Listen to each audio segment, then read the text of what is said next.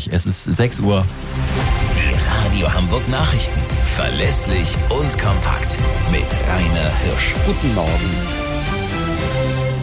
Streiks heute im Gesundheitsbereich.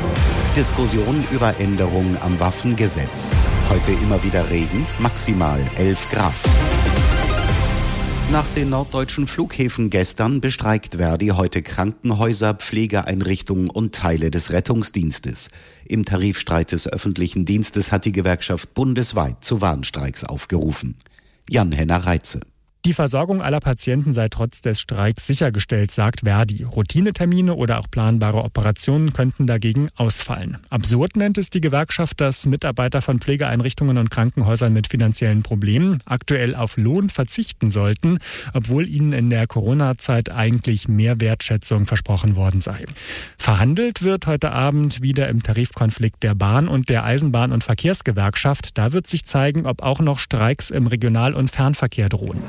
Bei einem schweren Unfall in Marmstorf im Bezirk Harburg hat ein 28-jähriger Motorradfahrer gestern Abend lebensgefährliche Verletzungen erlitten. Der Mann war laut Augenzeugen mit überhöhter Geschwindigkeit auf dem Sinstorfer Weg unterwegs, als er gegen einen Bordstein fuhr, vom Motorrad schleuderte und gegen ein Bushaltestellenschild prallte. Der Mann musste notoperiert werden. Nach dem Amoklauf in den Räumen der Zeugen Jehovas in Alsterdorf ist die Ampelkoalition in Berlin uneins darüber, ob das Waffengesetz verschärft werden sollte. Bundesinnenministerin Faeser von der SPD hatte kurz nach der Tat mit sieben Todesopfern angekündigt, den Entwurf zur Änderung des Waffengesetzes noch einmal prüfen zu wollen. Dazu sagte nun der Innenpolitikexperte der FDP-Bundestagsfraktion Höferlin der Zeitung Rheinische Post, in symbolpolitischen Forderungen ohne Sicherheitsgewinn sehe man keinen Mehrwert. Heute Mittag wollen sich Innensenator Grote und die Ermittler zum aktuellen Erkenntnisstand nach dem Amok äußern. In Deutschland sind mittlerweile zwölf Vergiftungsfälle nach in der Türkei durchgeführten Magenbehandlungen mit Botox registriert worden. Sie verteilen sich laut Robert Koch Institut auf fünf Bundesländer. Welche das sind, wurde nicht mitgeteilt. Bei den Behandlungen in türkischen Kliniken wurde den Patienten Botox in die Magenwand gespritzt. Dadurch soll die Bewegung der Magenwand eingeschränkt werden, was zu einem länger anhaltenden Sättigungsgefühl und damit einer Gewichtsabnahme führen soll.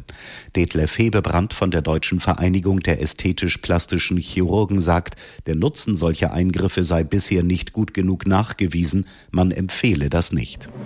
Russland hat einer Verlängerung der Vereinbarung über die Exporte von ukrainischem Getreide über drei Schwarzmeerhäfen zugestimmt. Allerdings soll das anders als bisher nur für 60 weitere Tage gelten.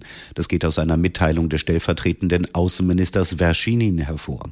Zuvor hatten Vertreter Russlands in Genf mit den Vereinten Nationen verhandelt. Durch die Vereinbarung sind bisher gut 23 Millionen Tonnen Getreide auf den Weltmarkt und auch ärmsten Ländern zugute gekommen. Und das waren die Nachrichten aus Hamburg, Deutschland und der Welt.